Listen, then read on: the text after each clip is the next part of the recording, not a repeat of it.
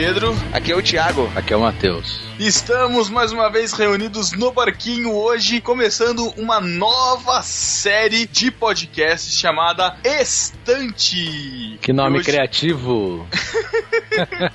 Para começar essa série, nós já estamos, já estamos avisando a vários podcasts, né? Nós vamos falar sobre o livro O Peregrino, de John Bunyan, muito antigo. E para ajudar a gente aqui, está junto com a gente o Názaro, conhecido como profissional dos filmes, ou não? Fala aí, pessoal. Eu aqui de novo. Então nós vamos falar sobre esse livro antiquíssimo, um dos livros mais é, vendidos no mundo. Mas nós vamos falar depois da leitura das epístolas e heresias. Tchau.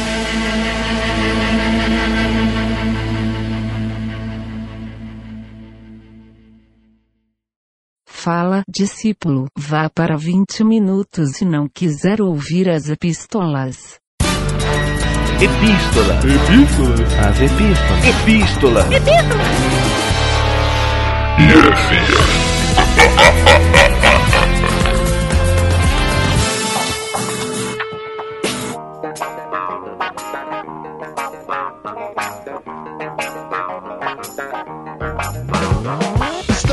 na leitura das epístolas heresias do podcast No Barquinho, número 41, A Visão do Cego. Ou da Cega, né? No caso. Nossa, piadinha. Você vai continuar com seus trocadilhos infames, né? Fiquei com vergonha, fiquei com muita vergonha. Eu fiquei também, cara. Puta. Ah, vocês são muito fracos, cara. Vocês não têm visão. Nossa. Ai, tá bom. Ah, mas você que quer conversar com a gente, pode mandar sua epístola para o e-mail podcast@nobarquinho.com. Nas redes sociais, vai lá no barquinho.com, barra o nome da rede social, barra Facebook, barra Twitter, barra Gmais, barra Instagram. Ou nos siga diretamente no Twitter, arroba Pedro Angela, arroba Thiago Ibrahim, arroba Matheus M. Soares. Você pode também assinar o nosso feed, que tá na postagem, que é feed.nobarquinho.com, e assinar e qualificar o podcast no Barquinho no iTunes Store. Lembrando também de favoritar os, os episódios do No Barquinho Irmãos.com e não deixar de responder a nossa pesquisa, que tá aí no link da postagem. Continua valendo, exatamente.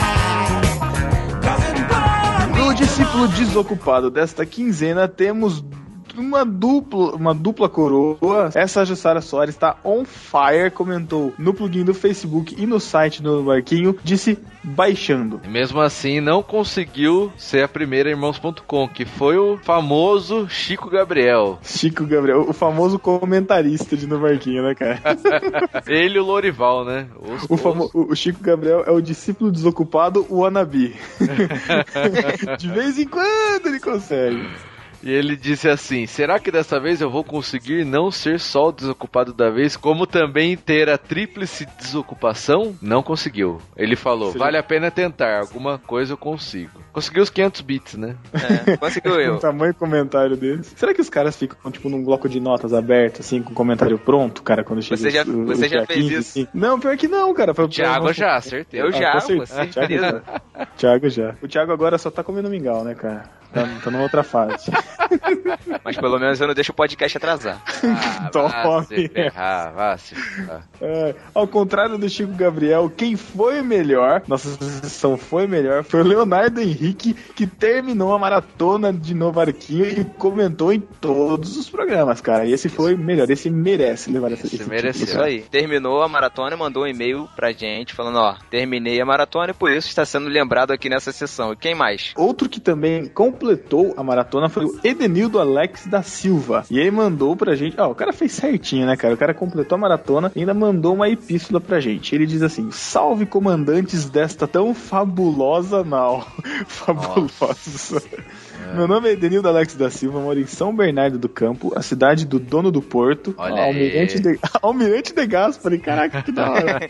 Muito bom, só vou chamar ele assim agora. Mas estou sempre rodando aí pelo Brasil a trabalho, monto equipamentos médicos. Estou enviando esta pequena epístola primeiro para parabenizar-lhes pelo excelente trabalho que têm feito, levando conteúdo relevante para a podosfera. Comecei a ouvir vocês quando aportaram no irmãos.com junto com a galera do BTcast. Então resolvi fazer uma maratona e ouvir todos os episódios. Consegui ouvir todos os os episódios e comentar cada um deles. Até fiquei um dia todo tentando ser o discípulo desocupado para coroar minha maratona, mas neste dia, logo neste dia que estava de folga, o barquinho pegou alguma tempestade no mar e não chegou ao porto no dia esperado. Olha aí. É o, é o ciclone tropical Chateus, né, cara?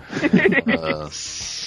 Contudo, graças aos crossovers, acabei também conhecendo outros podcasts e tenho ouvido GraçaCast, Massa Crente, baseado na palavra. Mas quero ouvir também o Luna Brothers, o podcast 2000. Olha aí, a gente conseguiu emplacar o outro nome pro podcast dos caras. Muito bom. Mas também quero ouvir o Luna Brothers, o Crentaços e o Melhorança. Apresentei no barquinho pra minha esposa essa semana um episódio de Visão do Cego e ela gostou bastante. Acho legal também interagir com vocês no Twitter e, sinceramente, vocês três se completam. Pedro, olha isso, Pedro Morador da roça, vizinho do Saci. Nossa, exato. Caraca. Thiago Carioca que tem os piores trocadilhos que chegam a ser engraçados de tão ruins e trabalha pouco. Comprovado por ter acabado a edição do No Barquinho no dia 24 pra lançar só no dia 30. O cara tá stalker mesmo, cara. Olha isso. Caramba. Não, é Twitter, a gente revela tudo no Twitter, mas só pra É. deixar claro, pra minha chefe não achar que eu tô, não tô fazendo nada, na verdade eu tô de férias, né, cara? Pô, Olha isso. Matheus, o, ma- o mal-humorado mais feio da história. Que feio, cara. O cara é São Paulino e mora em Campinas. Tinha que ser um cara alegre, no âmago da palavra inglesa. Ah, Gay. Calma aí. Gay. Para finalizar, não acho legal vocês ficarem zoando o Thiago porque ele gosta de jazz. Inclusive, ele está convidado quando vir pra São Paulo ouvir jazz aqui no elevador do meu prédio. cara tá demais. Esse escutou mesmo os podcasts, né, cara? Muito bom. Abraços a todos, beijo pro Matheus. Apá. cara, muito legal. E a maneira que ele, ele manda, avisa que terminou a maratona e manda a experiência que ele teve, né, ouvindo o podcast. Isso é legal, cara. Isso, pô, isso faz bem a beça pra gente. Muito bom, Edenilson. Valeu. Legal. Então vamos para as epístolas. Tivemos uma epístola do Takeo Nakashima, 49 anos, mora no Japão há 23 anos. Olha, caramba, na província de Mie. Não sei Tá o que, com, que é. tá com a pronúncia hein, Matheus? Parabéns pra mim. Ouço os podcasts e um dos últimos que eu vi foi do cego. Foi o do cego. Caraca, coitado. Muito bom, gostei, diz ele. Ele fala assim: Eu faço uma programação na rádio Onda Viva, 106.9, todos os sábados, das 12 às 18 horas no Japão. Olha só, cara. Pra nós, das 0 às 6 da manhã, de sexta-feira pra sábado. É uma emissora que transmite programações e louvores a Deus. Se alguém se interessar em nos escutar, temos no Face. Ah, o link tá, o link tá aí. O link tá aí no post. Isso. Tá aqui, ó, maneiraço, cara. O cara, um cara, 49 anos acompanhando no barquinho. Caraca, Pô, estamos atingindo pô, mas a outro gente só- público. A gente só tem um ano e meio, como é que ele tá há 49 anos acompanhando no barquinho? Nossa. E diz ele que transmitiu uns trechos, ia transmitir, né? Podcast, sei lá. É aqui comigo, é que, eu tô, é que a casa dele fica na beira da rua aqui, cara. Não tem como cortar o Tem som. um, esse barulho que vocês estão ouvindo aí, um monte de jet ski que tá passando do lado do barco aqui. Ai,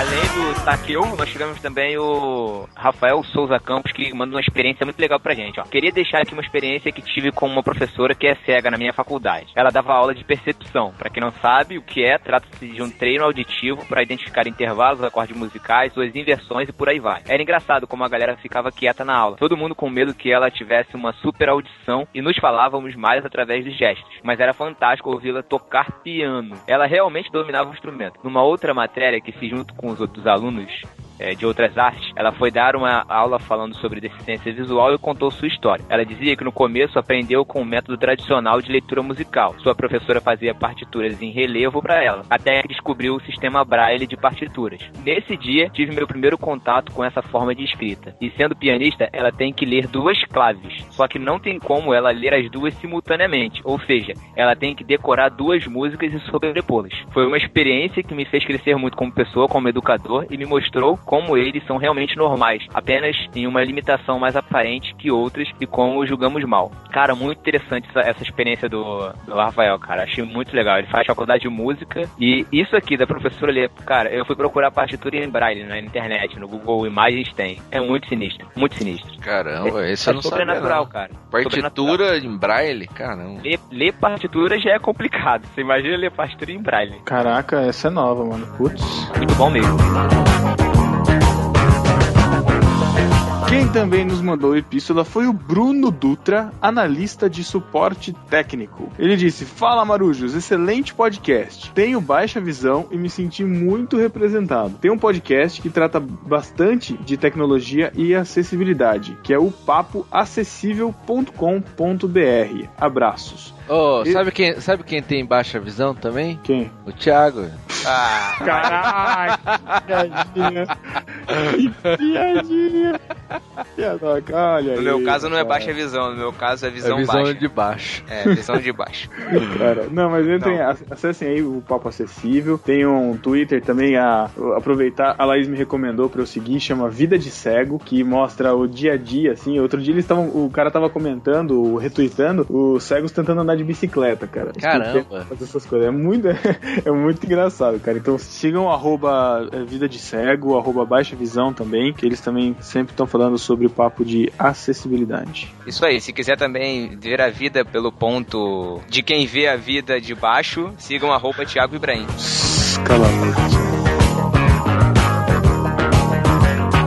então para as heresias desse podcast. Matheus, O DVD Franco, olha aí, tava meio sumido, né? É, Só- Apareceu pra me trollar. é o fariseu, né, cara? É, só Como aparece dizem- pra criticar. Como ele dizem falou no outros, comentário. Como dizem outros podcasts, é o monóculo, né, cara? Ele falou que a cada 10 podcasts ele comenta um, É, mantendo a regularidade. então tá bom. Ele diz assim: só quero corrigir um pouco, Matheus. Olha o tom do Matheus, né? Já muda, né, cara? Muito bom, muito bom. Matheus, a igreja que você frequentava, a Central, desde sempre preocupou com a acessibilidade de surdos, mesmo antes de ser uma igreja grande e com muitos recursos. Cifrão no final. Quando a igreja era cinco vezes menor que é hoje, havia o Ministério de Surdos, com intérpretes, voluntários até onde eu saiba, e tinha uma comunidade de 10 a 20 surdos que fre- frequentavam os cultos assiduamente. É, isso é, é, eu acho que é verdade. Quando eu era criança, eu costumava assistir os cultos com eles, com uma esperança nunca concretizada de aprender mais do que algumas palavrinhas. Portanto, meu comentário é só para dizer que não é porque eles têm dinheiro que se preocupam com a acessibilidade, não. Geralmente no mundo é assim mesmo. Só fazem algo acessível quando sobra dinheiro, mas eu dou crédito a essa visão, olha aí, que eles sempre que eles sempre tiveram de tentar não excluir ninguém. Minha igreja ah, tem uma rampa, já é um começo. Quem sabe eu posso fazer algo para abranger outras necessidades. Mas Exato. deixa eu fazer uma intervenção. Pelo que eu me lembro, o Matheus falou que na- no podcast que não é porque eles eram uma igreja que tinha grana. É, eu falei, a princípio eu falei que tinha bastante dinheiro, mas eu falei que não era Não por ressaltou. causa disso, né? É, exato. Mas É, tudo foi uma meia heresia, vai. Tá. ele, como último comentário, ele diz assim: Peço que nenhum de vocês tenham esta visão que demonstraram no podcast de que não é relevante digitar o boletim, porque ninguém lê.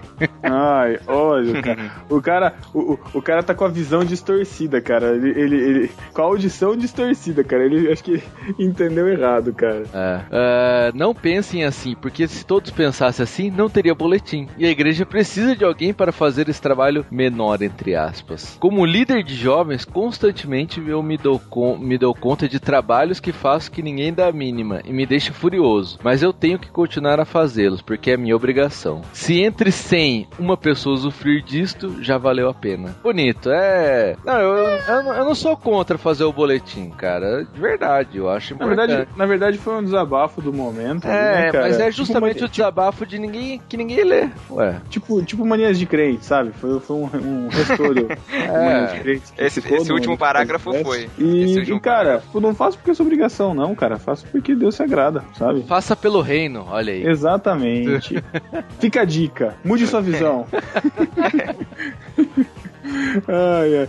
Ô, ô, Thiago, quem tá chegando também com a vista embaçada, com aquela lente fundo de garrafa no horizonte distante? Vem ele. Peregrino, andarilho, suado. Vem ele, o menino gordinho de Campinas, que tá com frio hoje. Vem aí a sessão mais querida de todos os nossos ouvintes que mandam comentários, epístolas, falam com a gente no Facebook e no Twitter, a sessão Beijo do Matheus. Chegou aquele momento que todo mundo adora. Vai se ferrar. Não. Ai, tá vendo, Thiago? Botão, eu odeio. Ai, cara. Seja melhor. Tchau. Um beijo do Matheus pra hum. você. Não. I gotta take a little time. Um beijo do Matheus para o Leonardo Henrique. Um beijo do Matheus para o Rodrigo Silva de Oliveira. Para o Tarcísio Nardotto. Para o Maurício, que não deixou o sobrenome. Para o Tong, que eu não faço ideia do que seja. Língua. É língua, Tong. Caraca. Beijo do Matheus, um beijo para a língua. Nossa, ficou nojento isso. Pro Marco, que também não deixou sobrenome. Um beijo do Matheus pra Cíntia Esteves, que quer ouvir também um no barquinho sobre a vida dos surdos. Olha aí, quem sabe rola. É, o duro é que a gente não tem ouvinte surdo, né? Não, não, mas, mas a gente tem uma mãe de um, de um surdo que já até entrou em contato com a gente no Facebook. A mãe Quem de um sabe? surdo? Exato. Temos contatos. Quem sabe surge aí o, o, a audição do surdo, né? Vamos ver. Isso. E se tivermos mais alguém ouvindo que seja parente, mãe, pai de surdo que queira entrar em contato com a gente, por favor, podcast.barquinho.com. Se tiver algum mudo também que queira gravar com a gente, estamos aí. Ah, É, aham. você vai ficar nessa de caçoar do- do- das pessoas, é isso mesmo? É, vai lá, Thiago. Vai comer mingau. Ficou sem graça. Um beijo do Matheus pro Takeo Nakashima. Um beijo do Matheus pra Jussara Soares. Um beijo do Matheus pro Jean Correia, do, da Rádio Selecta. Procurem lá o podcast Rádio Selecta. Um beijo do Matheus pro Chico Gabriel, vizinho meu aqui de cidade. Pro Mário Menezes. Pro Bruno Dutra. Pro Rogério Moreira Júnior, que disse que o Matheus é o Léo Radiofobia do NB. Não, porque eu não ganho nada com isso. Então não reclamem quando eu atrasar. Caraca, mano, que tenso. Um beijo do Matheus pro Thiago da Juliana, que fez o curso do Casados pra Sempre. Ah, Vai ficar assim, né, cara? Ele vai ser conhecido agora como o cara que fez o encontro de casais. É, é- é Casados para Sempre. Eu falei errado enquanto de casais, mas é o curso Casados para Sempre. Ah, é? Um beijo do Matheus pra Laís Minelli, que disse que esquecemos de mandar o beijo do Matheus pra ela nos, nas epístolas do 41. Olha aí, então um beijo do Matheus, Laís. Beijo duplo, a Liza Minelli, né? Um beijo do Matheus pro Ian Felipe, Pro matador de galinhas ainda, incógnito. pro Lourival Neves, que gostou da participação da Renata Melania. Ó, a gente podia fazer, foi? uma, podia fazer uma pesquisa, né? Vocês preferem a Renata Melanias ou o Abner Melanias? Ah, eu acho que vai ser lavado, hein? Olha aí, olha aí. Causar olha intrigas. aí. É, Separação de casais. Um beijo do Matheus pro gordinho Abner Melanias, que inclusive ficou bolado com o Lorival Neves, que gostou da participação da Renata no podcast, olha aí, ó. Um beijo do Matheus pro DVD Franco. Pra Glória F. Zibar, que disse que foi o NB mais informativo até hoje, olha aí que beleza. Muito bom. Desconsiderou todo o nosso trabalho até agora, né? Tô brincando. Um beijo do Matheus pra Ju Camargo, que disse que a Rê e a Laís. Isso é bem de mulher, né, cara? A Ju disse que a Rê e a Lá, né? que a Renata quase e a. Laís arrebentaram no podcast. Um beijo do Matheus pro Leonardo Henrique, Para a Simone Santos. Pro Diogo Oliveira, Um beijo do Matheus pro Edenildo Alex da Silva, que pediu um beijo do Matheus pro filho dele que vai nascer em dezembro. O Edenildo, que é o que é o vencedor da maratona no barquinho, né? Vencedor? vencedor de quê? Ele Da ganhou um filho, maratona. esse? ele, comple- ele completou. Filho, Quem completa ganha um filho. Nossa, caraca, que. Cara, ele completou a maratona, cara. Completou a carreira, né? Ah, Maratonista. tá bom. Ah, muito bom. um beijo do Matheus pro Gabriel Martins, Pro Daniel Cazé, pro Lucas Santos, pro Rafael Souza Campos, pro Rafael Paiva da Silva, pro Marcos Vinícius de Souza. pro Názaro que participa, está participando desse podcast sobre peregrino com a gente, e um beijo do Matheus para todos vocês, discípulos desocupados, que não mandam tweets pra gente, não comentam no Facebook, não compartilham nossas postagens, escutam e nunca deixam feedback, mas nós amamos vocês mesmo assim, e por isso nós deixamos um beijo do Matheus pra vocês. E por favor, comentem. Digam se vocês estão gostando ou não do podcast pra gente, que a gente quer saber a sua opinião, certo? exato. Matheus, Oi. vamos ali dar um pulinho na Feira das Vaidades? Nossa. Caraca, esse Thiago quer fazer piada contextual, beleza. Então tá bom, curtam o podcast sobre o peregrino e até daqui 15 dias. Valeu, galera. Tchau. Tchau.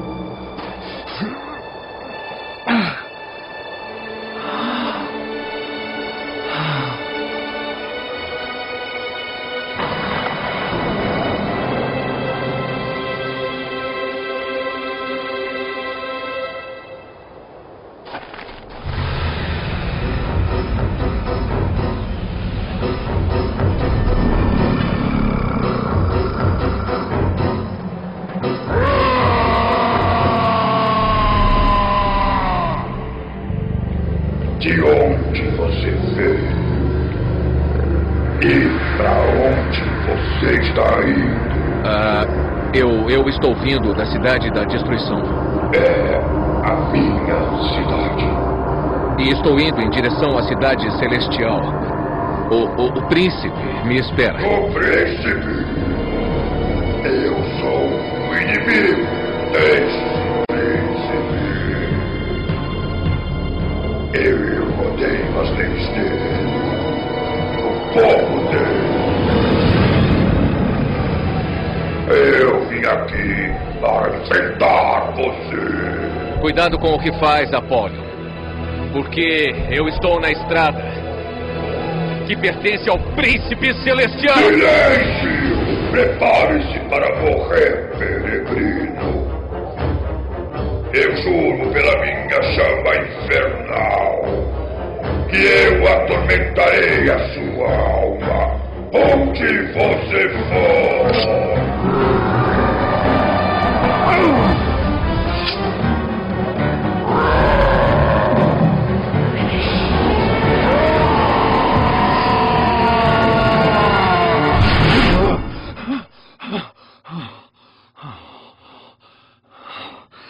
Assim que eu dormi, eu tive um sonho. Um sonho. Estamos de volta.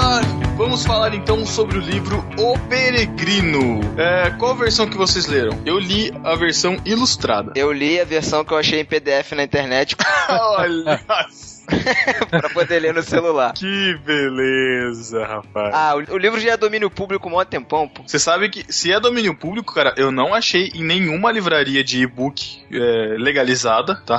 Vou deixar claro. Não achei, cara, na iTunes Store, não achei, não achei na Google Play, não achei catálogo da Amazon em português. O livro em português, em inglês eu achei. No, na livraria Cultura da Kobo também não achei. Difícil, cara. Caramba, não tem pra comprar? Em e-book não. O livro já é de graça, pra que você vai querer comprar um troço que é de graça? Mas se é domínio público, tem disponível online também, cara. De graça. Eu comprei online, só que eu paguei zero reais.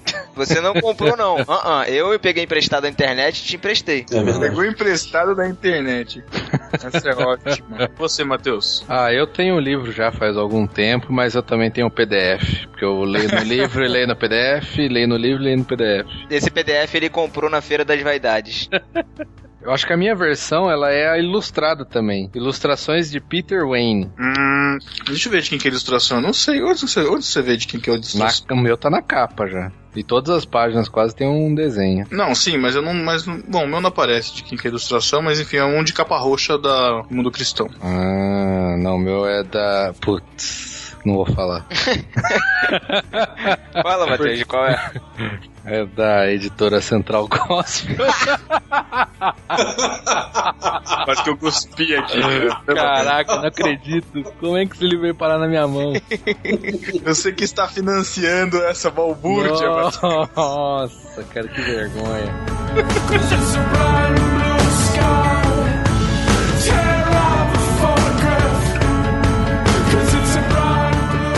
Falar então sobre o Peregrino. Ele é um livro, foi um livro escrito é, nos anos de 1600. Ele foi escrito por John Bunyan, se eu não me engano, enquanto ele estava em cativeiro por causa do Evangelho, é isso? Exatamente, isso aí. Prossigam que eu não sei a história dele, cara. Eu tô falando só que eu sei. Também não, eu li o livro. Dele. beleza. Thiago pô, dando uma, uma banca aí da história do cara. Eu não conheço a história do cara. É, ele era escritor e pregador, ele nasceu na Inglaterra. É, e o Peregrino foi o, o livro que ele escreveu, e assim, é, ele é escrito, ele escreveu na época uma alegoria cristã. E que na época foi um, foi um grande sucesso, porque não se tinha esse, esse estilo de escrita, entendeu? Uhum. E fez, fez um sucesso danado na época. Poxa, e fez um sucesso pra caramba na época, cara. Ó, na época foi excelente. Eu não, eu não me atrevo a falar mais, Matheus, porque senão vai ficar igual aquela sinopse lá do show de Truman, entendeu? É a melhor sinopse do mundo. Sinopse você não faz nunca mais.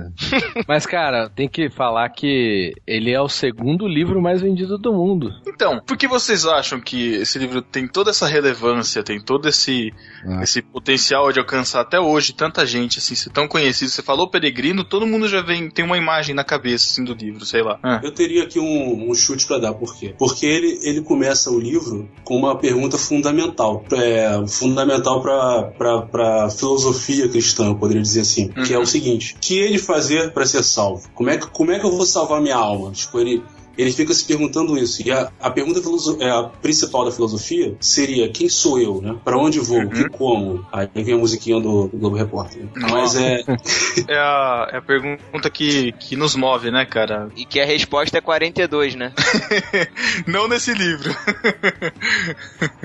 Então, essa é a pergunta que ele faz inicialmente. E aí, é, quando chega lá o evangelista e, e, e apresenta para ele um plano de como que ele consegue fazer isso, aí eles começam a desenrolar o livro. Eu acho que é por isso que faz tanto sucesso, porque nesse livro foi apresentado para as pessoas da época que talvez não tinha tanto, tanta instrução para poder ler um livro um pouco mais apurado, um pouco uma literatura um pouco mais, mais complicada, pegava uma, uma fábula dessa para ler com a, a mensagem salvífica, era muito mais fácil para a pessoa entender e assimilar. Eu acho que por isso que na época fez tanto sucesso e continua fazendo tanto sucesso hoje, porque é uma fábula fácil de se entender, muito fácil na verdade, né? Às vezes o livro até é um pouco meio chato, de tão simples que é, mas que traz uma mensagem por trás disso tudo. Na verdade, ele usa alegorias e todo mundo se identifica com o livro, porque na verdade ele tá lidando, ele tá narrando o dia a dia de um cristão, né? É. Todo mundo passa por aquilo que ele tá narrando. Por isso que todo mundo se identifica. É, várias situações que a gente vai lendo no livro, né? E até interessante que a forma de se escrever ela é bem diferente do que a gente tem hoje. E talvez até acho que até por isso hoje acho que não é um livro mais que é tão vendido, não faz mais tão sucesso. Mas é porque não tem nome, os personagens não têm nome, né? Eles têm a característica. Por exemplo, o personagem principal ele não tem um nome, né? John, não é, sei lá, qualquer coisa. John.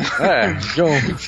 John, é sempre um Não, John, mas né? é, é, exatamente. É o, é, o, é o adjetivo, né? É o que move a pessoa, né? É- A motivação, é verdade. no caso, a gente tá falando aqui do cristão, né? Que é o, o personagem principal do livro. É o que a gente acompanha desde o começo. E ele, a partir do momento que ele lê um livro, né? Na mão dele, que a gente entende que é a Bíblia, ele passa a, a, a ter essa angústia, né? Que o, que o Názaro falou de fazer essa pergunta, né? O que, o que eu devo fazer, né? E ele, nesse momento, ele fica em profunda angústia, em lamento e passa a carregar, um- passa a carregar um fardo nas suas costas. Essa a, a linguagem do livro não vão achando que ele vai explicar é, pormenores, né? Porque o objetivo do livro não é esse. Como surgiu esse fardo nas costas dele, né? Como Uhum. essas coisas assim. As histórias são bem curtas e o livro, é, confesso que eu acho que eu li o livro em duas ou três horas. É bem curto, é um, um tapinha você lê, ainda mais a versão ilustrada, que é bem mais tranquila assim. Mas o livro começa desse jeito, então, e a angústia dele, o que, que ele deve fazer, como, como que ele faz pra passar por isso? Ele entra em, em crise com a família, a família não quer deixar ele embora, ele quer ir embora pra ir atrás de, de, de se livrar desse fardo, de se livrar dessa angústia que, que aterroriza ele, que ele não consegue dormir, enfim, né? É interessante que a, a história toda do livro ela é relatada em terceira pessoa pelo próprio John Bunyan, né? Isso, em determinado momento do livro, é, ele não, não fica claro no início, né? Chega um momento do livro que ele fala, no sonho, aí você, ah tá, entendi. É um sonho. Não, aqui no Na ver- meu é desde o começo, cara. É desde o começo? Primeira frase fala assim, ó. É desde o começo. Caminhando pelo deserto deste mundo, parei em um lugar onde havia uma caverna. Ali deitei-me para descansar, logo adormeci e tive um sonho. Aí vi um homem de pé, parará, aí começa a contar a história. Na verdade, no meio da história, ele sempre resgata essa ideia, né? Então, enquanto que é um sonho, sonhando, isso, para que a gente não se perca na linha de pensamento. É. Na verdade, é uma analogia para dizer assim que é, acho que até para uma forma de, de fazer a história não, não, não precisar ter tantos detalhes assim, né? É um sonho. E é até interessante porque tem uma parte que ele acorda, né, do sonho e depois volta a sonhar. E, e isso aqui diz que é uma, algo realmente quando ele estava preso mesmo, né? E parece que ele realmente teve um sonho, sei lá.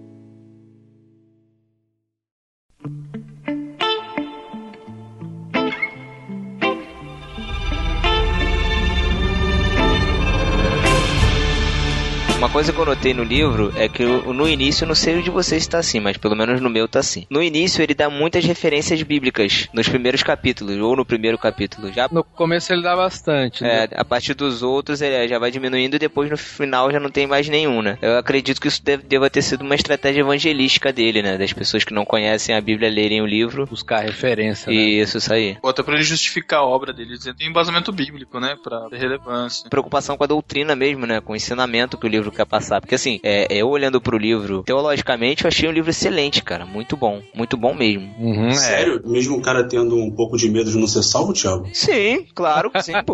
Lógico, deixa de ser bobo. Interessante. Vocês são idiotas, cara.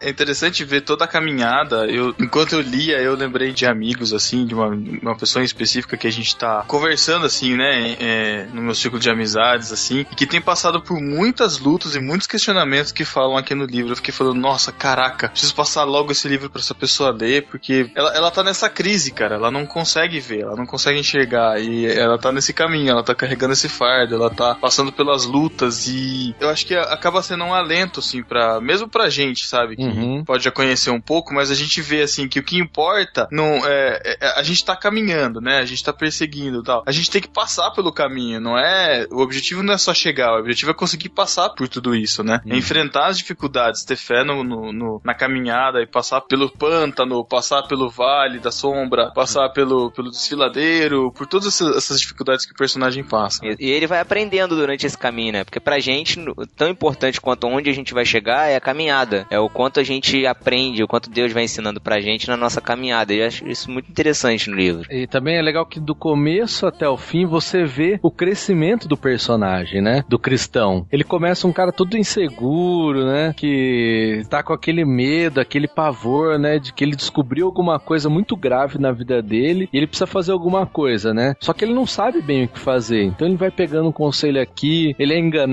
às vezes, né? E você vai vendo que, mesmo com erros, né, que ele comete no final, até um pouco antes do final, ele você vê um amadurecimento até nos discursos dele, né? Quando Sim, ele sim. começa a conversar no final, com o companheiro lá de viagem, ele começa a discursar, falar pontos, né, da fé, e você vê que ele cresce durante esse processo, né? Mas essa é a vida cristã, né? Você vai tropeçando, vai errando, vai aprendendo com os seus erros e cada vez mais fortalecendo a tua fé. Exatamente. É muito bom que desde o começo ele mostra a consciência do pecado, né? Uhum. Ele consciente do, do, do pecado que ele tem, a angústia dele em se livrar disso a qualquer custo, que pra gente já é uma coisa difícil, né, cara? A gente querer se livrar do pecado a qualquer custo. Ele abandonou a família dele pra ir atrás dessa, É. dessa libertação, né? E isso pra gente já, já começa uma lição. Depois de muito, muito tempo, ele encontra a cruz, né? E o fardo dele se solta, mais lá pro meio do livro. E acho é que é um antes, vi- viu? Até bem é, antes. bem antes. Ele recebe um dip- aí ele recebe vestes novas, um diploma, ou um. Sabe que eu, eu me surpreendi nisso, cara, porque na minha, na minha lembrança era mais pro fim, cara, mas É, é, bem no que começo mesmo. Eu também achei que acabasse aí a jornada, tipo, eu falei, meu, tipo, ainda tem metade do livro, o que, que É. acontece daqui pra frente, sabe? Verdade, é mesmo. Mas é aí que, aí que tá o lance, né, cara? É muito fé cristã, é isso mesmo, né? O Exatamente. começo é a conversão, a, essa salvação, né? O encontro com a cruz, e depois é que o bicho pega mesmo, né? É, é porque a gente acha que a salvação vai ser só lá no final, né? Só lá no, no, no- lá no, no- quando tudo se consumar, na verdade, é no início, cara. Salvação é o começo. Exato. É até, o- até o personagem que a. Já que todo mundo a gente já avisou que o pessoal já tá lendo, o personagem que aparece no final, que é o, a- o ignorante, né? Se eu não me engano. Ignorância. Ele conhe- a ignorância, ele conhece todos os caminhos, ele conhece todos os mandamentos, ele consegue chegar até os portões da, da, da morada celestial lá, né? Só que ele não tem o pergaminho e ele vai pro inferno, cara. É, exatamente. Então, tipo, é, sabe, o, o importante não é simplesmente é, acreditar em Jesus, né? Você passar por todo, por todo esse caminho, é você ter toda a vivência, você passar por tudo isso. Não basta você é, acreditar na Bíblia, é você acreditar na obra salvadora de Jesus, é você ter essa vivência. E os discursos que eles vão tendo no caminho, cara, vão chegando umas perguntas ali que passa tão rápido assim, mas são umas, umas questionamentos tão profundos, cara. São muito bons, muito bom. É, porque é, durante todo o processo, né, eu fiz uma contagem aqui, eu tive um toque meio de. Eu fui escrevendo todos os personagens do livro que apareciam. Nossa, né? maneiro. Meu Deus. Todos os personagens. Baixou o Pedro em você. Cara, deu uma lista aqui de mais de 70 personagens. Caramba, velho. É, porque tem todos esses é, legalidade, urbanidade, o formalista, hipocrisia. Legalista. Ah, não, legalista. É, Mas tem um legalista sim. tem É, legalista. legali- é o legalidade. É. o pai do urbanista, se não me engano. Do umbandista? o legalista é o pai da Urbano. Meu Deus. Tem até um ateu no- na história, né? Interesse próprio, tô lendo aqui. Avareza, interesse próprio. Pô, eu achei isso muito legal, cara. Ele dá, ele dá o nome dos personagens, ele já descreve. Bom, ele quer, ele quer apresentar o personagem pra você, ele consegue apresentar o personagem pra você só dando o nome do personagem. Por exemplo, vai chegar pro, pro cristão e vai falar com ele o apego ao mundo. Você já sabe qual é o- a personalidade do, do apego ao mundo. Eu acho isso genial. Sabe que essa estrutura literária é uma estrutura muito interessante. O José Saramago, ele utiliza isso naquele livro Ensaio sobre a Cegueira e é fenomenal. Isso funciona assim para a seguinte coisa. Você tá lendo um livro e você não fica se, se apegando a- a- ao nome dos personagens. Você se apega ao que é aquele personagem na essência, entendeu? Então, assim, o personagem principal nesse caso aí é o, é o cristão. O que, que é o cristão? É aquele cara que, que vê a cruz, recebe a salvação e tem que ir caminhando, enfrentando várias dificuldades. Quem é o fiel, que é aquele outro amigo dele lá? Quem é o, o esperança? Então você, você vê o personagem na, na, na essência do personagem. Porque ele não tem um nome, ele é aquilo ali. Ele é aquilo. E até ele não perde tempo no livro tendo que descrever, né? Porque já dá o nome. E até uma coisa que eu não gostei, eu não sei se é nessas versões mais recentes, que no começo do capítulo ele dá um spoiler gigantesco do que acontece no capítulo. É verdade. Seria só ler os títulos do- dos capítulos que você já leu o livro, né? Ah, Ah, e nesse capítulo o fiel morre. Como assim, cara? cara, que raiva, meu. Pô, mas também se ler três linhas, o cara já morreu, cara. Já aconteceu outra coisa. Também é assim, né? Ah, não, mas pô, esse spoiler é muito chato, cara. Mas o fiel ele já tinha avisado antes, né, cara? Já tinha chegado um mensageiro falando assim, ó, vocês vão passar por uma É, alguém vai morrer. E alguém vai morrer. Ou vocês dois vão conseguir, ou vai ficar algum. Aí É, você já é. Imagina que é o fiel que vai morrer, né? É cara? lógico, né? É, mas é, esse lance da, da característica ser o personagem, ser o nome do personagem, ele economizou muita escrita, né, cara? Porque ele não tem que apresentar o personagem. Imagina se ele vai descrever o personagem no estilo, no estilo Tolkien. Então, cara, isso aqui ia ser uma enciclopédia, né? Com essa quantidade de personagens. É, 70 de lugar, caramba. E até a quantidade de lugares também, cara. É um negócio absurdo, meu. É. Aqui, eu achei o capítulo 13 aqui, ó. Evangelista sai outra vez ao encontro dos peregrinos e prepara-se para novos trabalhos. Entram na feira da vaidade, onde são escarnecidos, perseguição e morte de fiel. Acabou. Já deu spoiler do capítulo. Já deu spoiler na cara, né? Mas é, eu, mas eu achei legal essa construção é, por esse sentido, né? Dele economiza e pode incluir bastante personagem, né? Verdade.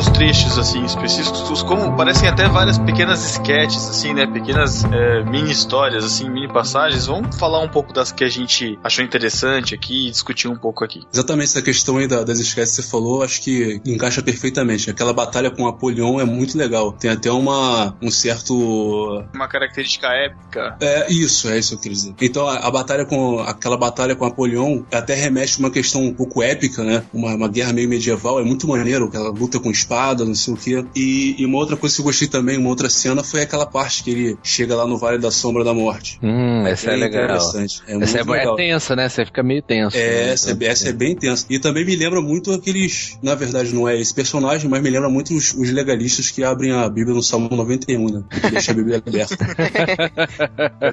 que acha que só deixar aberto lá já expulsa os demônios. Pra ele funcionou, no caso.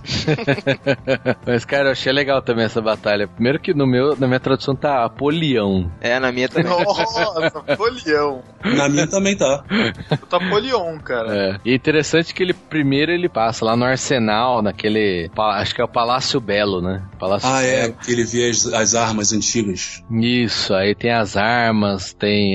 E aí eles. Aí eles entregam algumas armas pra ele, e aí faz aquela referência, né, com Efésios. Efésios 6. Isso, eu achei bem legal isso daí. É, eu achei legal a, a- na Batalha do Apolion a, a ação da armadura, né, cara? No, no sentido real dela ali, né, cara? A espada, ele falando a palavra e conseguindo co- contornar e vencer o, o Apolion, né? Isso foi, foi, eu acho maneiro também. Mas depois essa armadura dele é roubada, né? Lá na, na feira da vaidade, se não me engano. É, que eles vão presos lá, né? Vão presos, devem ter tirado. Não sei se foi Cara, roubado ou não. Essa, essa Feira da Vaidade foi uma passagem que eu achei muito interessante, cara, porque é uma, é uma das coisas que a gente acaba, acaba caindo, eu vejo assim, né? A gente, no sentido da vida cristã, a gente tá no caminho e a gente começa a se acostumar com as coisas, a gente acaba caindo de querer servi servir a nós mesmos, né, cara? De querer satisfazer as nossas vontades, a gente acaba caindo nessa Feira da Vaidade. E às vezes a gente tá tão imerso nisso que quando vem alguma voz contra, né, ou querendo confrontar a gente, a gente age como eles, né, cara? A gente começa a, a, a zombar, depois a censurar,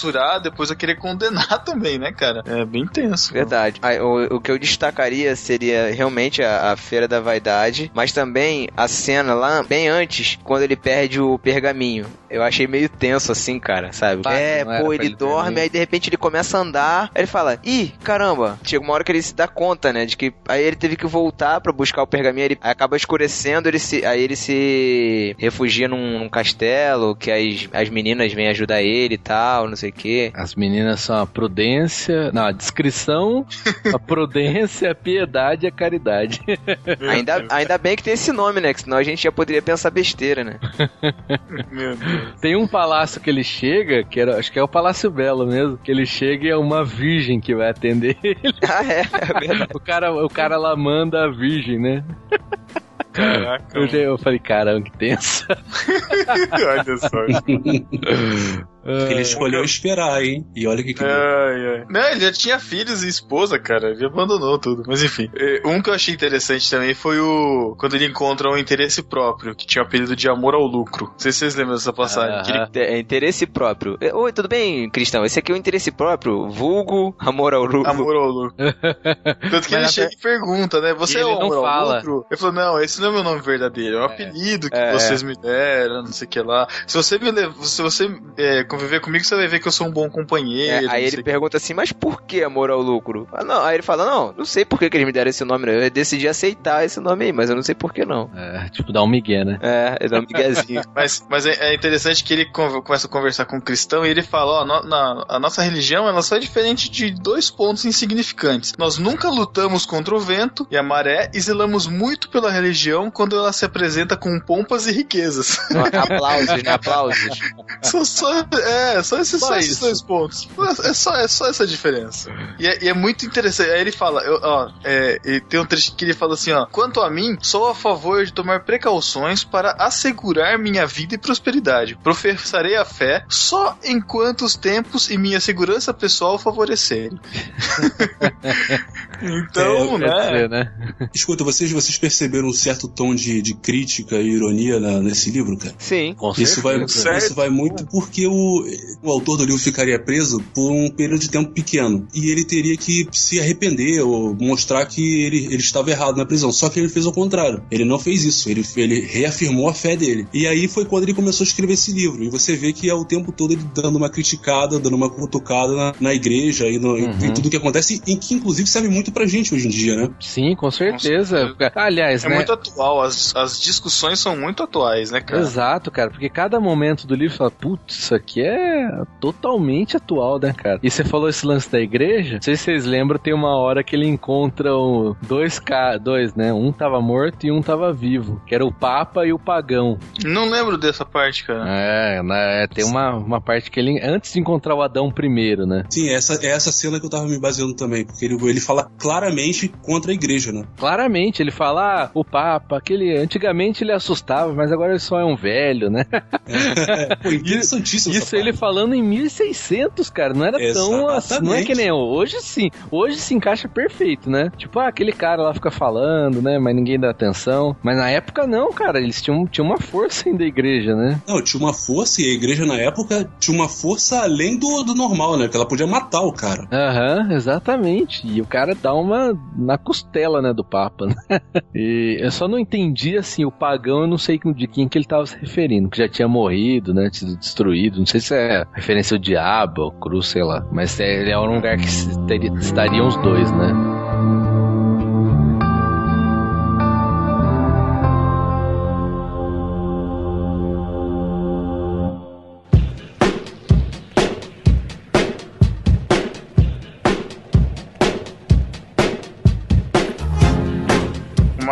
Interessante que eu achei também foi quando o cristão ele já tá com a armadura, ele acaba, ele acaba de sair do, do vale, né? E ele encontra o fiel andando mais à frente e o fiel tá meio devagar, assim, né? Aí o cristão ele se irrita e ele começa a correr, né? Porque, tipo, ele se sente Ah, é. poderoso e tal, né? Ele começa a correr pra passar o fiel.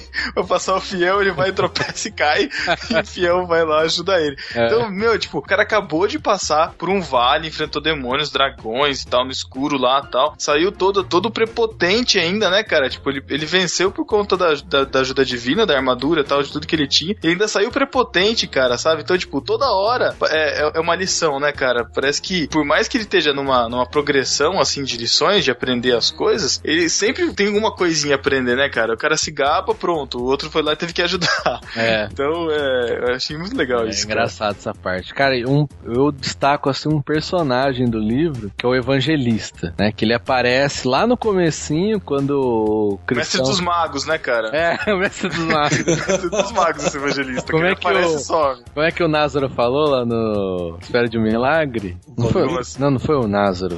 Valdomiro. Não, foi outro podcast, tô viajando. Que fala que ele é o. Não, foi lá, cara, é o negro mágico. Como é que é? Ué, o que o Valdomiro, pô. Ah, eu, eu sei o que você tá falando. Sabe? É o Magic Nigga. É isso, que é aquele tipo. Tipo o, Morgan Freeman, que aparece É, do nada. isso, aparece pra ajudar, né, em determinada parte do filme.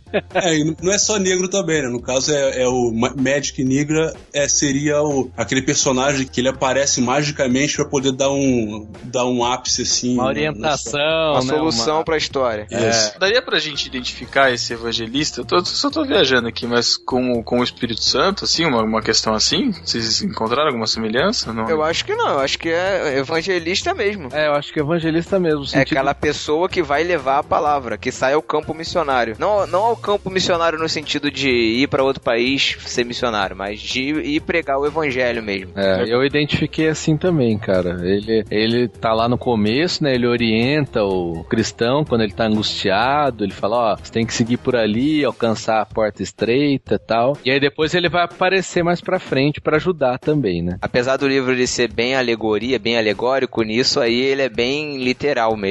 Não, mas eu acho que, o, que o, essa visão do Pedro não seria totalmente errada, não. Até porque lá no comecinho a gente falou que a pergunta inicial dele era como era ser salvo, que ele tinha dúvidas disso. E aí vem um cara e mostra pra ele a semente e, e planta no coração dele essa semente. Isso pod- poderia ser uma obra do Espírito Santo e apresentar pra ele a graça. Uhum. Sim, em certo aspecto sim, mas eu acho que é um sentido mais alegórico. O literal seria mais o evangelista mesmo, trazendo pra nossa realidade, entendeu? Uhum. Outro personagem que eu achei interessante e de ver até na proporção do personagem é o gigante, né, cara? Cara, que é o Ah, é. desespero. Mostrar o, o desespero como um gigante, sabe? A pessoa fica Uhum. presa e a esposa dele, como é que chamava a esposa Desconfiança. dele? A Desconfiança, cara. Meu, a- a- aquela hora assim eu fiquei tenso, cara. Ela lá, faz com que eles se matem, ah, tá. ah, É. Bate neles até eles morrerem, larga eles lá no meio dos ossos. Cara, que tensão aquilo ali, cara. Mas é muito interessante de ver, né? Quando a gente tá no desespero, ele toma uma proporção tão grande que ele acaba virando um gigante mesmo. E é interessante nessa cena aí que o cristão ele começa realmente a falar, ah, acho que é melhor me matar mesmo, né? Aí, aí que faz toda a diferença o Esperança, né, amigo dele, que tá com ele e começa, não, que é isso, a gente já, já passou por tanta coisa, é, derrubou o Apolião lá, não sei o que, agora você vai desistir, né? Começa a dar esperança mesmo pro cristão que tava Aham. se perdendo ali, E é né? engraçado que o Esperança teve esperança por ver o cristão do jeito que era quando eles se conheceram, né? Exato, é o testemunho, né? do- É, e agora o, o Esperança tava dando esperança pro cristão que tinha dado esperança pro Esperança. Nossa, Thiago. Peraí, rapidinho, não era o fiel que ele conhecia antes? Era o Primeiro fiel, foi o fiel. Mas é, nesse Depois- momento do gigante é o, é o Esperança. Não, não, tô dizendo que ele não conheceu. o- Eu acho que o Esperança não conheceu o cristão antes dele. Mas ele contou, quando ele encontrava, Ah, ele tá. contava todo lugar, né? Ele encontrava com não sei quem, ah, começou a contar a história lá Não, do é verdade, é começo. Então ele conhecia a história não de conviver, mas de dele ter contado, né? É bom notar que também, desde o começo da caminhada, ele passou por momentos sozinhos, mas grande parte da caminhada ele passou acompanhado, né, cara? Ah. Com fiel e depois com esperança, né? Notando também que a, a nossa caminhada cristã, a gente precisa, né? É necessário que a gente tenha pessoas do nosso lado, né, cara? Um ajudando o outro. Isso é legal também de notar. É, a gente vai fazer os papéis aí, não é que um vai ser o fiel, outro, mas a gente tem que fazer os papéis um na- nas vidas dos outros, né? Aquele que vai mostrar aquela fidelidade, né, de permanecer firme, ou, ou o cristão mesmo, como um testemunho, como foi no caso dele, e, no- e às vezes como uma esperança mesmo, né? De quando a pessoa tá em dificuldade, geralmente a nossa tendência é, ah, é assim mesmo, né? Tal, a vida tá difícil, um monte de protesto, né? Mas não, é dar esperança que nem ele fez. Ele falou: não, que é isso, a gente vai sair daqui, eu vou arranjar um jeito, né? Da gente sair e tal. Vocês notaram, vocês notaram uma coisa nesse, nas histórias, né, dessa caminhada? Que eles falavam de vários peregrinos que já passaram, tinham uns que tinham passado pelo gigante, o gigante cegou eles, eles estavam rodando entre os túmulos, não sei se lembram dessas passagens. Aham. Vocês repararam que ninguém ajudava os perdidos? Era cada um por si? Uhum. Não, não- não existia uma, um auxílio, assim. Eu tô, eu tô querendo puxar pra responsabilidade humana mesmo. Ah, Qual é, Pedro? Vai virar piadinha agora mesmo? Não, não, mano, é piada, eu tô falando sério, cara, eu tô falando sério mesmo. Tanto que ele teve que tomar a decisão de, de sair da casa dele, de assumir toda a responsabilidade por toda a caminhada. E tudo que acontecendo, tanto que vários personagens no meio do caminho, ah, alguns se desviaram pelo caminho e, tipo, foram pro inferno. E acabou, eles estão ali e acabou. Porque te- teve algumas horas que eu, que eu fiquei pensando, meu, tipo, aqueles que estão rodando em círculos lá, pô, por que ninguém chegou lá pra eles e falou assim, ó, o caminho não é esse, é aqui, deixa os caras lá rodando em círculos, sabe? Tem até um momento que ele. Acho que é quando eles caem na mão do gigante. É porque o cristão queria continuar andando, é, Nossa. o rio ali, né? Ele queria continuar, ele, então ele pegou um outro caminho. Aí eles acabam sendo presos. Tanto é que depois, quando ele sai, ele volta e põe uma placa lá, né? Falando, ó, aqui, É, pra se você for por aqui, próximos. vai pro caminho do gigante, né? Então. Teve um momento que ele também se desviou do caminho que veio Moisés, né? Começou a bater nele, né, cara? Ah, é? Caraca, Nossa. Moisés bateu nele, então é burcutu. olha, olha só. Só nessa história, né, cara? Só nesse paralelo pra ele ser brucutu. Mas Moisés tinha mania de bater nas coisas mesmo. Ele não deu uma porrada lá naquela pedra lá pra sair água. Pois é. É, E aí vem Jesus, né, cara? E, e- e mostra esse contraste da lei e da graça, né, cara? A lei punindo, né? E depois Jesus vem lá e, e, e liberta ele ali. Interessante. né?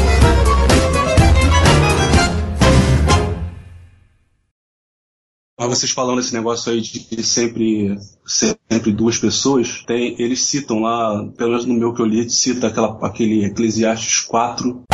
Pera rapidinho que eu tô procurando aqui.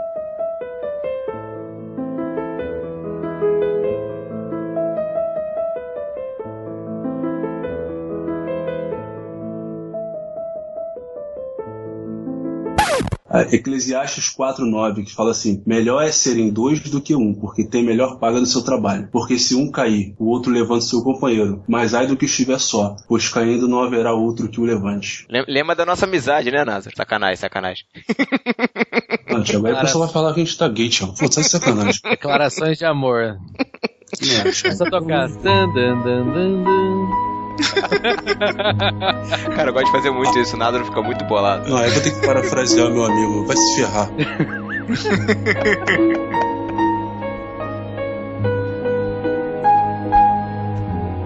Ah, mas cara, é, é verdade. Acho que não. Se, se pegar assim, mais ou menos, dois terços da caminhada dele foi, foi junto. Com a ajuda de alguém, né? Com a ajuda, e vamos dizer que no começo o evangelista ajudou ele também, né? Verdade. E quando eles iam também a algum lugar, sempre a pessoa acompanhava um pouquinho, né? Ia no palácio, o cara saia, ah, vai até tal lugar com ele, né? Então sempre teve essa ajuda mútua. E, e um outro personagem que eu acho engraçado, cara, foi o Loquaz. Não sei se vo- vocês Nossa, lembram. não. É um cara que começa assim, poxa, eu gosto das discussões e tal, mas Ah, o é meu coisa taga- conteúdo, né? Na minha, na minha versão ele é o Tagarela. Ah, o meu tá com Eu, Loquaz. sepa- eu- eu separei aqui também, que ele tem vontade de discutir de tudo, né? É, mas aí assim, eu- não, mas tem que ser discussão proveitosa, né? Não é qualquer coisa. Vamos discutir, eu- mas tem que ser proveitoso.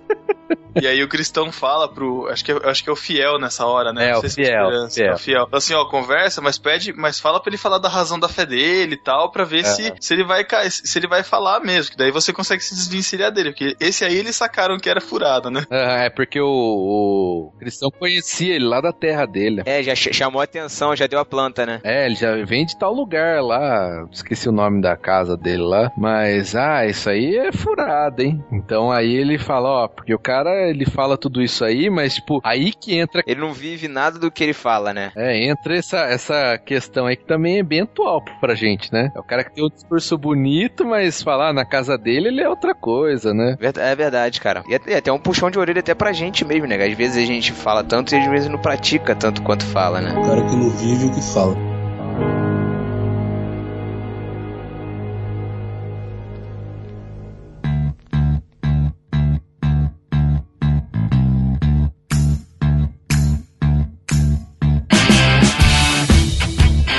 Estou falando de, um perso- de personagens engraçados, eu acho que o personagem que eu mais me mais achei divertido foi o legalista, porque eu lembrei de Thiago. Mas não é legalista, é legalidade. Não, é, mas ele é legalista, ele é, o, ele é o personagem que fala sobre toda essa coisa da, da, da legalidade, É, e- legalismo. E aí chega no final, ele acaba. O próprio legalista acaba recebendo uma lição, né? Qual foi a lição que você recebeu? Não, eu não, cara. Personagem. Ele fala lá, né, que a lei. A- ele fala lá, né, que a lei ele- ela pode só te mostrar em que você tá errado, mas ela não pode te salvar, ela não é suficiente pra te salvar. Interessante isso aí aponta pra cruz. Noemi Pérez vai ter. O filho dela vai se chamar Urbanismo. Caraca, Caraca. É o filho do legalista. tá bom, Názaro, tá bom. Ai, ai, ai. Vai, parei com as piadas. Um que eu achei interessante também do que apareceu no final é o ateu, né? Aparece lá no finalzinho, o cara começa a questionar, começa a falar de ciência, dá risada deles, né? Ah, você tá indo pra um lugar que não existe, não sei o quê. É, e- e- engraçado que ele fala, né? "Ah, Eu não encontrei nada, então eu tô voltando pra onde eu sei que eu tenho as coisas mesmo e tal, né? É, e aí Você é. vê, mas você vê essa, essa hipocrisia desses ateus, né? O cara foi até lá no final porque tava buscando alguma coisa. Aí ele viu que ele não conseguiu e desistiu e começou a falar que não existe. Esses são, são os ateus. Caraca, meu, que Boa descrição.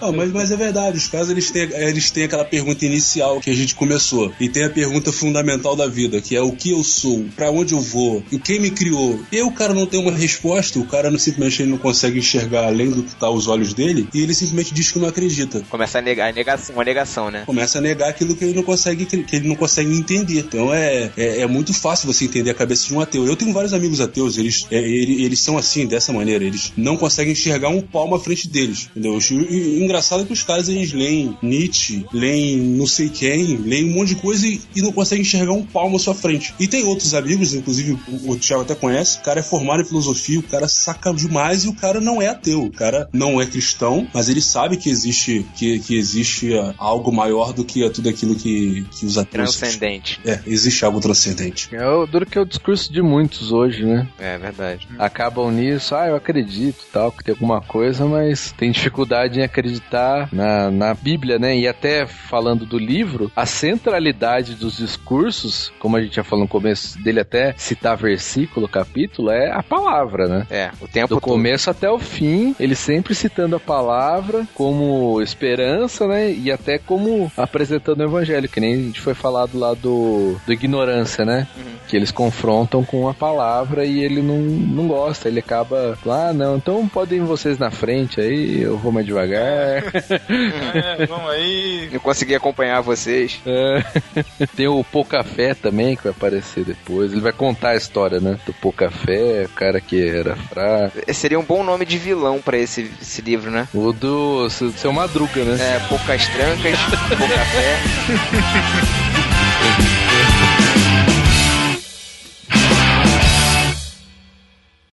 Pra encerrar, então, vamos lá. É, uma última avaliação do livro, que nós achamos do livro e o para que recomendamos. É, Matheus, começa com você. Por que eu primeiro? Porque eu tô do caramba. Ô, louco! Nossa, Olha sempre. Caraca, hein, Pedro? Você não era assim, hein? Acho que ele participou do protesto lá em Botucatu. Voltou revoltado. É, Tudo bem, né? Já que você tá mandando, vou ver olha só.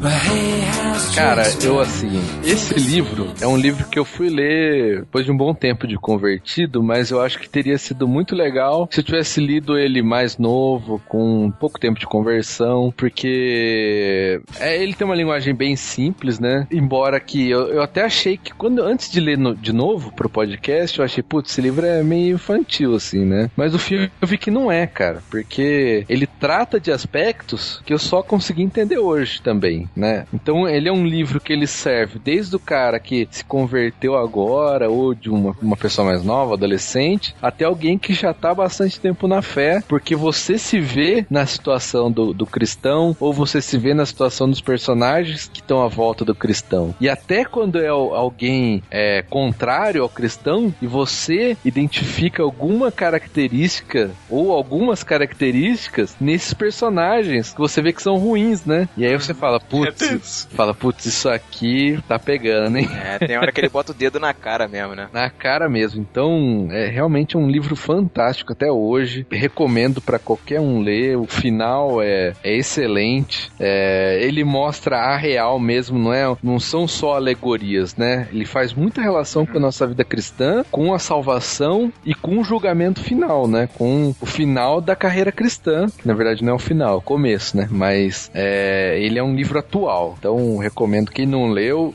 leia, vale a pena mesmo sabendo os spoilers aí.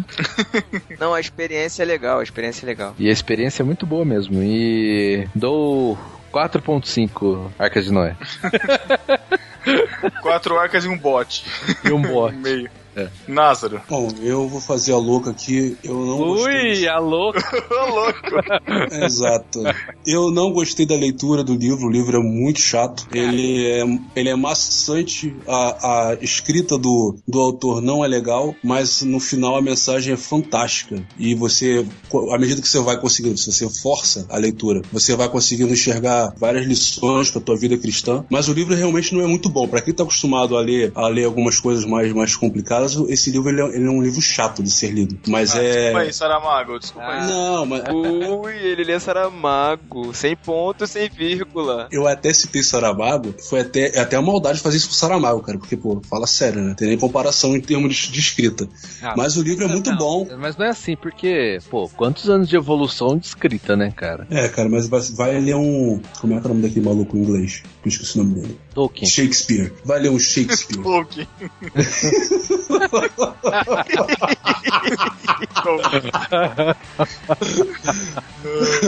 e maluco inglês, Sherlock Holmes. É, lá.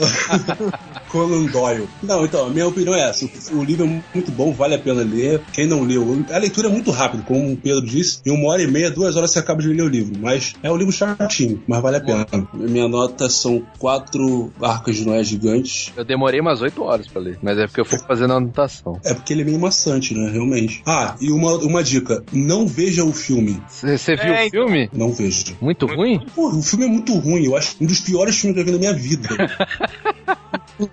Mas nós estamos falando do livro. Mas eu tava até com peso na consciência. Falei, Putz, eu queria ter assistido o filme pra, pra gravar o programa. Eu assisti na igreja faz muito tempo, cara. Sabe aquela máxima de que o livro é sempre melhor? Nesse caso, Hã? cara, encaixa perfeitamente. O- e olha que o livro nem é tão bom assim como eu citei, hein? Quem sabe a gente não pode fazer um, um na prancha só com filmes cristãos ruins. né? Olha aí. fica, fica a ideia de pauta. Eu acho que a gente vai ter que fazer uma, uma prancha de 30 metros, hein? É, só tem filme ruim.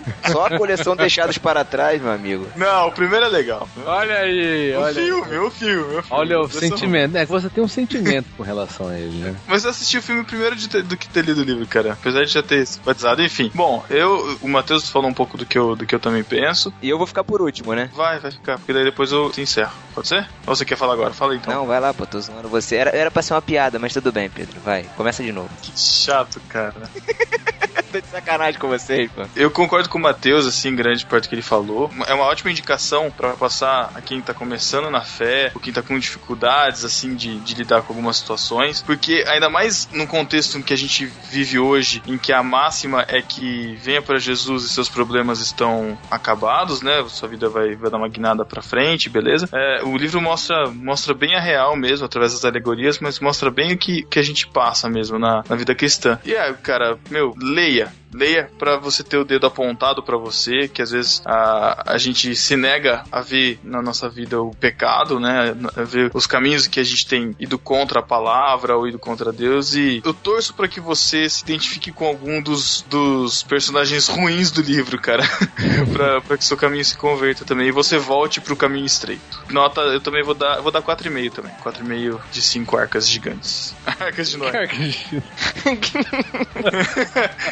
Yeah. É, 4,5 de 5 arcas de Noé. Hum, muito bom. Ah, cara, é muito bom. Vocês falaram tudo, acabou não ficando nada pra mim, né? Mas eu destaco aí o que o Pedro falou. Muito interessante a gente realmente se identificar com os personagens ruins. E a questão que o Matheus falou também sobre é, você. Interessante é o seguinte: quanto mais experiências você viver na vida cristã, ou seja, quanto mais tempo de evangelho você tiver, se você for um crente que aprende com Cristo todo dia, né? Sempre, tá sempre aprendendo com Cristo, mais legal vai ficar a leitura desse livro. Porque mais você vai se identificando. Isso é muito. Isso é interessante. É, se você ler esse livro hoje e daqui a 10 anos você pegar esse livro pra ler de novo, você vai ler mais coisas nesse livro que vão ser mais importantes pra você, porque você vai ter vivido mais experiências. Isso é interessante. Então, quem já leu o livro faz 10 anos, 5 anos, sei lá, pega o livro hoje pra ler de novo que você vai tirar mais experiências. É, e a nota que eu dou é 4 Arcas de Noé pra esse livro e acho que vale a pena sim. Ler e recomendo também recomendar pra quem nunca leu. Sabe o que seria interessante? Pegar esse livro e montar um, um grupo na, na igreja pra discutir. São assuntos muito interessantes pra trazer pra dentro da igreja. Tem assuntos que a gente não discutiu aqui que você pode levar pra sua igreja. Seria interessante isso. Uhum. Eu achei que o Thiago fosse sugerir pra montar um grupo de teatro sobre esse livro, mas aí com 70 personagens. Tem isso. Ah, algumas igrejas tem que ter uma pessoa assistindo o resto con- é, contracenando, né? Podia pegar as próprias pessoas, né, que já se encaixam nos papéis, né, pra fazer os próprios. É mesmo. Caraca, imagina pegar a irmã fofoqueira da igreja. Thiago já tem papel garantido. Garantido. Ou legalista. Legalidade. Eu sou cristão. Eu.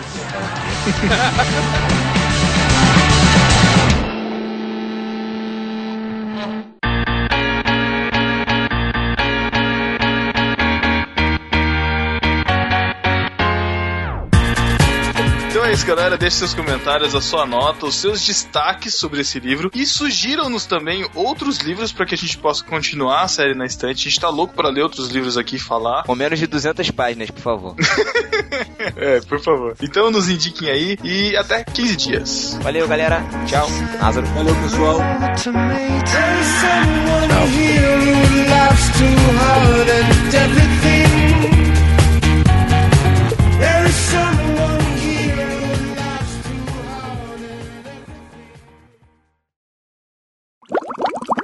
Názaro, fala a sua nota aí que a gente coloca na edição. É, eu não dei minha nota. Minha nota são quatro arcas de Noé gigantes e uma piroga. Ah, o quê? Droga. que sacana, cara, que sacana. Escutou o Nerdcast essa semana, olha aí. É, Ele é o quê? sempre faz isso. Escutou o Nerdcast essa semana. Não, cara, essa, essa piroga eu sempre conheci. Ô, louco! Que pior. Ah, eu me divirto muito com vocês. cara, isso tem que entrar nos extras, cara. Com certeza, tô dizendo. Que vergonha. Virou gorila polar isso aqui, isso sim. Foi aquele podcast com a Liovaldo Júnior que a gente gravou, mano. Caramba. Abriu a porteira e jogou pro, pro ralo o PPP. Mas peraí, cara, o que, que eu tô falando? Eu tô falando o nome de um barco. Ah, é um barco? Tá bom. É, pô, piroga. Ah, significa que a gente poderia dar o nome desse podcast. Não, deixa pra lá. Sabe que o pessoal, do, o pessoal do, o pessoal do Gorila já deu essa ideia, né? Já, já fizeram essa piadinha com a gente.